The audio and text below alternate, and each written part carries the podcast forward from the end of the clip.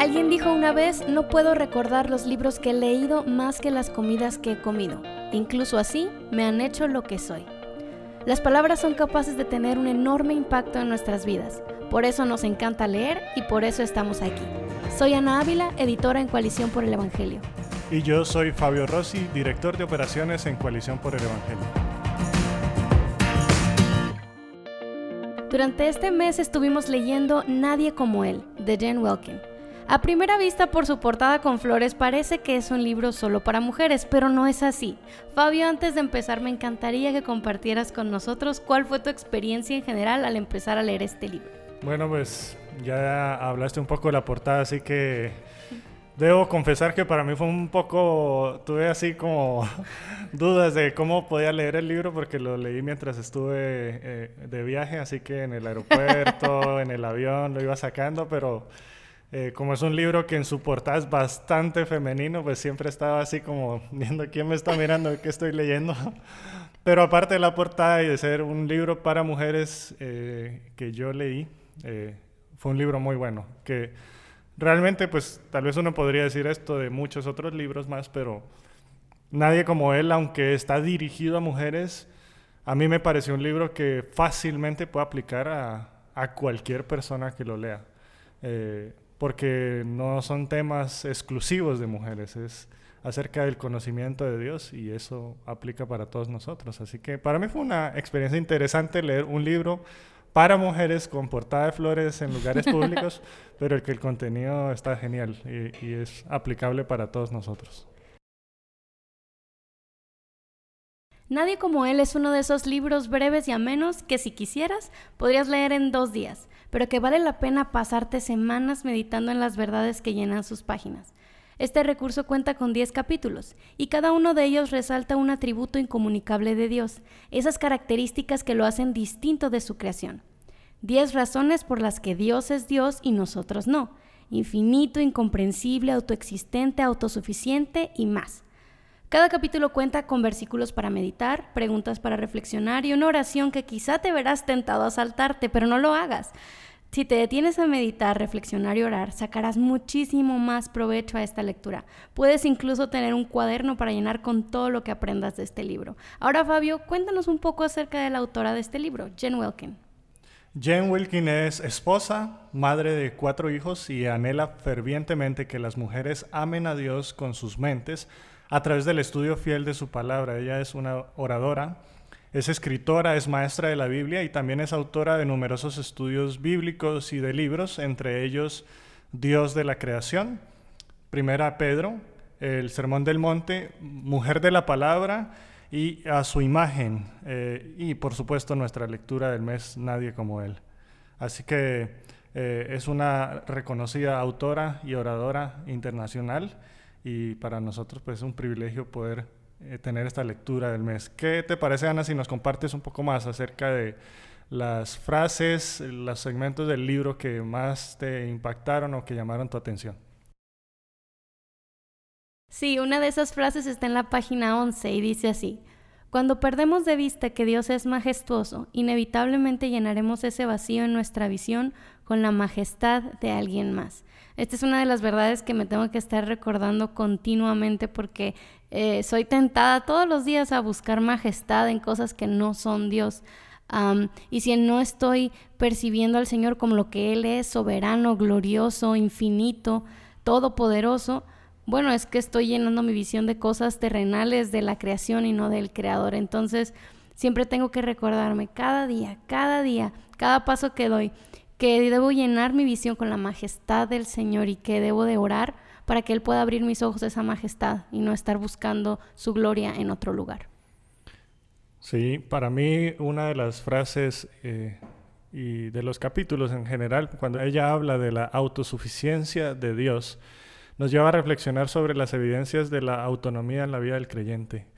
Y ella empieza a señalar algunas formas que revelan nuestra autosuficiencia y nos ayuda a evaluar si hemos dejado de depender de Dios para depender de otros. Y una de esas evidencias, ella menciona y dice, es la falta de oración. Y esta es la frase que, que a mí me llamó la atención. Dice, nuestra independencia nos lleva a dejar de buscar a Dios con peticiones, alabanzas, confesión y acciones de gracias, como nos vemos a nosotras mismas como las proveedoras, entonces dejamos de conversar con nuestro verdadero proveedor. Y para mí resultó interesante, nunca lo había relacionado así, nunca había pensado que eh, la falta de oración o el dejar de orar y de comunicarnos con Dios puede ser una evidencia de mi autosuficiencia. Y eso me hizo reflexionar bastante. Sí, de hecho, la segunda frase que tengo para compartir tiene que ver con esa y dice, si nuestros límites nos enseñan el temor al Señor, porque en este libro ella no solo expone 10 formas en las que somos distintos a Dios, sino que nos dice que esto es algo bueno. Mm. Entonces eso es algo que muchas veces no pensamos, pero como dices tú, um, cuando vemos quiénes somos nosotros eh, y abrazamos esa realidad de que yo no puedo proveer siempre todo para los que amo o para las cosas que me importan. Yo no puedo estar resolviendo todos los problemas, yo no puedo tener todo bajo mi control todo el tiempo. Me vuelvo a aquel que sí puede y que en todo tiempo él tiene el universo en sus manos. Entonces, cada vez que yo me encuentro con un límite de mí misma, con una debilidad, eso me debe llevar a glorificar al Señor. Entonces, porque es bueno que Dios sea soberano y yo no, bueno, cuando yo entiendo que yo no tengo todo bajo mi control, puedo volverme a ese Dios que sí lo tiene todo bajo su control y descansar en su poder y en su bondad. Entonces, nuestros límites nos enseñan el temor al Señor. No solo debemos reconocer nuestras limitaciones, sino abrazarlas como algo bueno y glorificar a Dios en ellas. Y luego al hablar de la inmutabilidad de Dios, eh, la autora menciona algo que es muy, muy común escuchar, hace eco de nuestra cultura y es cuando uno escucha a alguien que dice yo soy así y, nunca voy a cambiar. Yo así nací, así me criaron, así crecí y no voy a cambiar y creemos que somos inmutables. Eso es en esencia lo que estamos diciendo. Pero ella escribe fuertemente al respecto y dice, mentira y mentira del mismo infierno sea que lo diga por mi desesperanza o para desafiar, esta declaración es una mentira. Solo hay una persona que no cambia y esa persona es Dios. Así como la seguridad de mi salvación descansa en la verdad de que Dios no puede cambiar, mi esperanza de ser santificada descansa en la verdad de que yo sí puedo cambiar. Y esto es algo que realmente, eh, como decía, no, no, no aplica solo a mujeres, aplica al corazón del hombre, que muchas veces nosotros pensamos que así somos, esta es mi lucha, escuchamos hasta personas que dicen, este es mi aguijón, este, es el pecado que me persigue y usan mal esta expresión diciendo, este es mi aguijón, con esto voy a luchar yo y no voy a poder cambiar, pero en realidad es una mentira. Nosotros podemos cambiar, no en nuestras propias fuerzas, pero el Señor sí puede transformar nuestros corazones y puede santificarnos y puede llevarnos hacia un crecimiento que va es referente a esto. El inmutable es Dios, no nosotros. Sí, esa frase se me quedó muy grabada a mí también la primera vez que leí este libro en inglés, porque también lo usamos mucho esta idea cuando estamos discutiendo con alguien, con nuestro esposo o nuestro cónyuge, eh, no, tú siempre haces esto, yo nunca hago aquello. Usamos estas palabras tan definitivas o absolutos para describirnos a nosotros o a alguien más cuando no, no es así. Nadie siempre es algo, nadie nunca es algo. para terminar esta sección queremos recomendar este libro. Eh, ¿A quién dirías tú que recomiendas esta lectura, Fabio? Bueno, yo creo que este libro es una excelente lectura para una mujer y, como le dije al inicio, yo me atrevo incluso a decir que es una lectura para un hombre también. Eh, si estás dispuesto a leer un libro con portada de flores, eh, pues puedes hacerlo. Eh, pero enfocado quizás a una persona, sería una buena lectura para una mujer que es nueva en el Evangelio. Si no conoces mucho acerca de Dios, y deseas profundizar un poco más en la comprensión de quién es Él, entonces este libro va a ser de gran bendición para tu vida. ¿Qué piensas tú? Bueno, el Salmo 119, verso 18 dice, abre mis ojos para que vea las maravillas de tu ley. Si esta es una oración continua en tu corazón, y creo que debería serlo, reconoces que Dios es maravilloso y su palabra es maravillosa. El problema es que nosotros solemos ser ciegos a esta majestad. Si tu deseo es ver a Dios más glorioso, si tu deseo es que tus ojos sean abiertos, te invito a leer este libro detenidamente, en oración y con Biblia en mano. Lo mejor de Coalición Lee es leer con nuestros hermanos. Hoy queremos compartir una reflexión de los miembros del grupo de Facebook. Zulma Gómez comparte una frase que dice, hay una diferencia entre echar de menos el pasado y codiciarlo. Zulma reflexiona, ¿en qué formas has sido tentada a vivir en el pasado o en el futuro en lugar de en el presente? Recordé la frase, todo tiempo pasado fue mejor, y cómo la he adoptado como un proverbio bíblico. Comencé a buscar el significado de codicia y añorar, y entre definiciones y sinónimos de pronto para mí eran lo mismo. ¿Acaso la codicia no es un pecado? Codiciar, desear, anhelar mucho o en exceso, añorar, recordar con pena. En ese momento descubrí que mi nostalgia por el pasado es pecaminosa y que me roba el gozo del presente. Muchas gracias Ulma por compartir tus reflexiones con nosotros. Y no dejes de compartir tus frases favoritas y reflexiones personales en nuestro grupo y redes sociales usando el hashtag coaliciónle. Cada mes tenemos el gran privilegio de entrevistar a muchos de los autores de los libros que leemos. Y en esta ocasión tuvimos la oportunidad de hablar con Jen Wilkin y hacerle algunas preguntas que hoy queremos compartir contigo. ¿Podría compartir con nosotros un poco sobre su proceso de escritura? ¿Cómo se le ocurrió la idea del libro Nadie como él y por qué cree que este libro necesitaba ser escrito? Quise escribir Nadie como él porque en Mujer de la Palabra reté a las mujeres a leer la Biblia como un libro que es primeramente acerca de Dios, antes de hablar de quiénes somos nosotros. Pero por mis años de enseñar la Biblia estaba muy consciente de que una cosa es pedirle a la gente que lean así y otra cosa es que ellas tengan un verdadero sentido de quién es Dios, ser capaces de entender lo que está siendo enseñado acerca de Él en el texto. Así que eso es lo que quiero hacer con Nadie como Él y en el siguiente libro a su imagen, ayudar a las mujeres a desarrollar un buen vocabulario sobre lo que es cierto acerca de Dios. En mis primeros años de enseñar la Biblia leí el libro de A.W. Tozer, El conocimiento del Dios Santo, y fui profundamente impactada por él.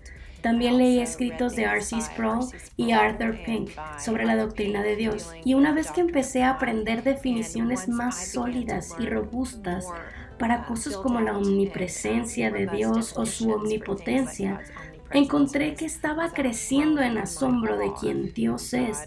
Y también descubrí que cada vez era más capaz de encontrar esos atributos exaltados en los pasajes de la escritura. Así que eso era lo que quería hacer para los demás en Nadie como Él.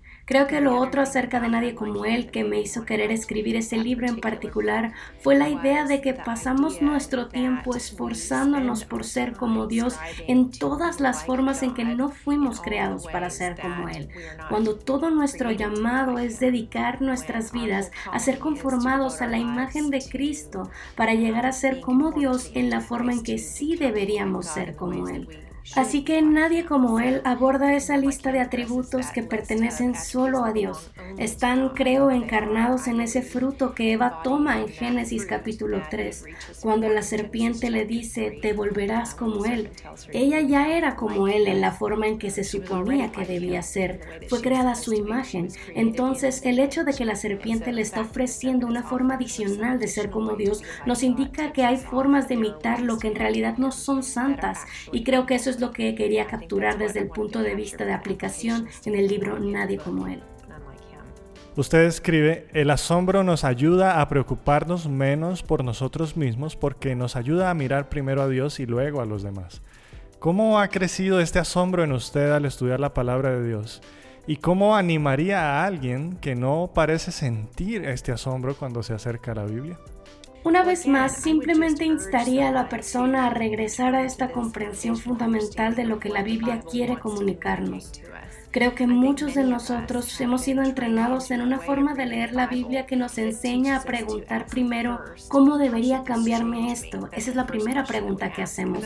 Esa es una pregunta de aplicación y es importante que la hagamos, pero es importante que la hagamos en el momento adecuado del proceso de aprendizaje. Y entonces yo diría que el punto de partida al leer cualquier pasaje es preguntar primero, ¿qué es lo que este pasaje me enseña que es cierto acerca de Dios? Como mencioné en la pregunta anterior, una una vez que comenzamos a meditar sobre quién Él es, es cuando nuestros ojos se elevan a lo que trasciende. Tenemos una tendencia a mirar solo al plano horizontal. Miramos a nuestros vecinos para juzgar si somos buenos o malos, si estamos cumpliendo alguna virtud en particular. Pero cuando comenzamos a levantar los ojos hacia arriba y vemos la trascendencia de Dios, es cuando respondemos con asombro. Yo diría que incluso si no lo sientes, deja que tus sentimientos sigan la buena práctica. Si solo hiciéramos lo correcto cuando queremos hacer lo correcto, habría muchas cosas que dejaríamos sin hacer. Pero a veces nuestros sentimientos tienen que ser informados por una buena práctica de aprendizaje. Por lo que solo te insto a que entres en las escrituras buscando lo que es verdad acerca de Dios, meditando sobre eso, dándole mucho tiempo en tu lectura de la Biblia, para que puedas comenzar a ser restaurado a una visión de Dios alto y sublime. ¿Cuál diría que fue el capítulo más difícil de escribir y por qué? ¿Y cómo le ha impactado el escribirlo? Ah, esta pregunta, odio esta pregunta, me la hacen mucho acerca de este libro, es hora de la vulnerabilidad. El capítulo más difícil de escribir para mí o el que sentí que me golpeó con más fuerza fue el capítulo sobre la inmutabilidad de Dios, el hecho de que Dios nunca cambia y sin embargo los humanos y la experiencia humana cambia todo el tiempo.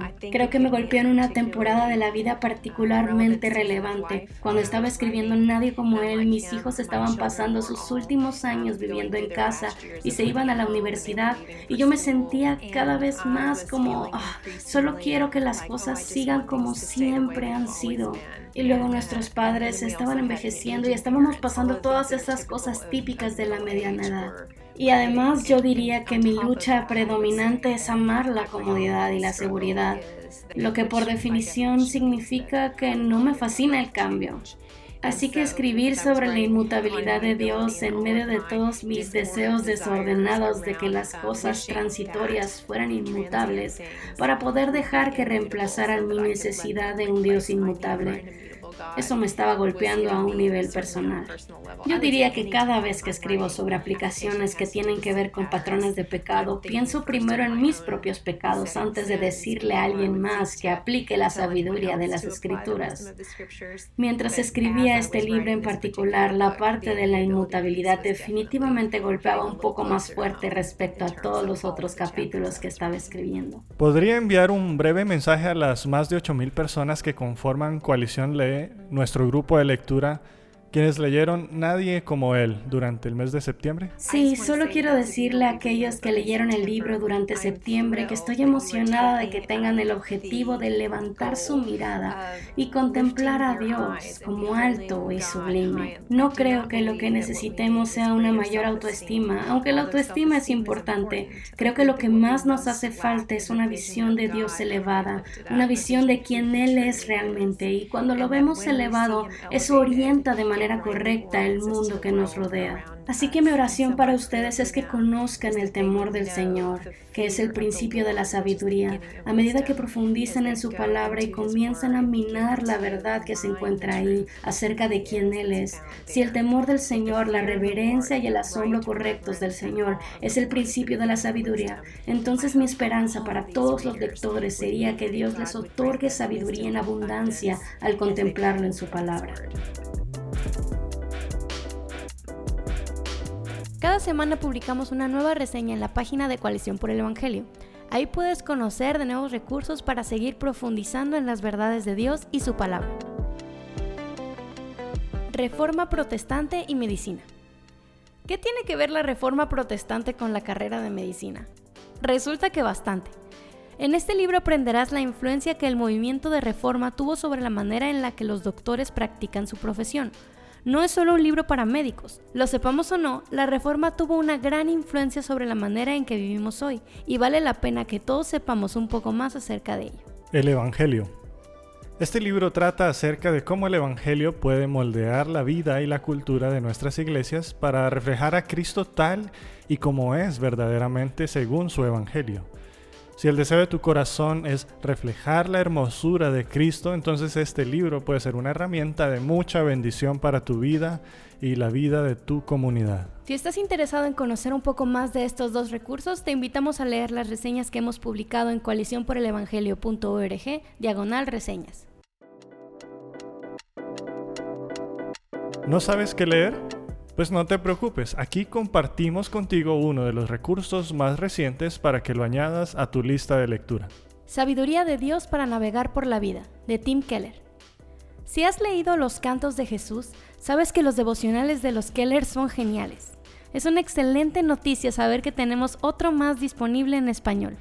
Mientras que los cantos de Jesús se enfocan en el libro de Salmos, Sabiduría de Dios para navegar por la vida se enfoca en, si lo adivinaste, el libro de Proverbios. Este recurso cuenta con 365 reflexiones que nos ayudarán a conducir nuestras vidas conforme a la palabra y a tomar decisiones teniendo a Dios en el centro. Por cierto, en nuestra página web, coaliciónporelevangelio.org, tenemos un artículo que puede ayudarte a usar este recurso. Se llama Cómo utilizar libros en un tiempo devocional. Antes de irnos, queremos escuchar un consejo para leer mejor el próximo mes. ¿Nos ayudas, Fabio? Bueno, desde que inició el podcast hemos dado consejos de lectura porque sabemos que este no es un hábito tan desarrollado en nuestra Latinoamérica. Así que el consejo de hoy no es tanto pensando en ti, pero pensando en cómo tú puedes incentivar, por ejemplo, a tus hijos, a tus sobrinos o a tus nietos para cultivar un hábito de lectura desde pequeños. Establece una rutina de lectura con ellos. Puede ser antes de la siesta, puede ser antes de acostarse Lee con ellos de manera constante para que ellos también lleguen a amar y a valorar la lectura. Muchas gracias por el consejo, Fabio. Y bueno, antes de irnos queremos recordarles que durante el mes de octubre estaremos leyendo juntos cómo Jesús transforma los 10 mandamientos. Y no queremos irnos sin regalar una copia digital de este libro a tres miembros de Coalición Lee, que son Marvek Bermar, Roberto Castañeda y Zulma Gómez. Por favor, envíennos un correo a coaliciónlee.tgc.org. Y si tú quieres ganar una copia de nuestras lecturas del mes, participa en nuestro grupo de Facebook comentando y compartiendo frases de los autores y tus propias reflexiones. Muchas gracias por leer junto a nosotros.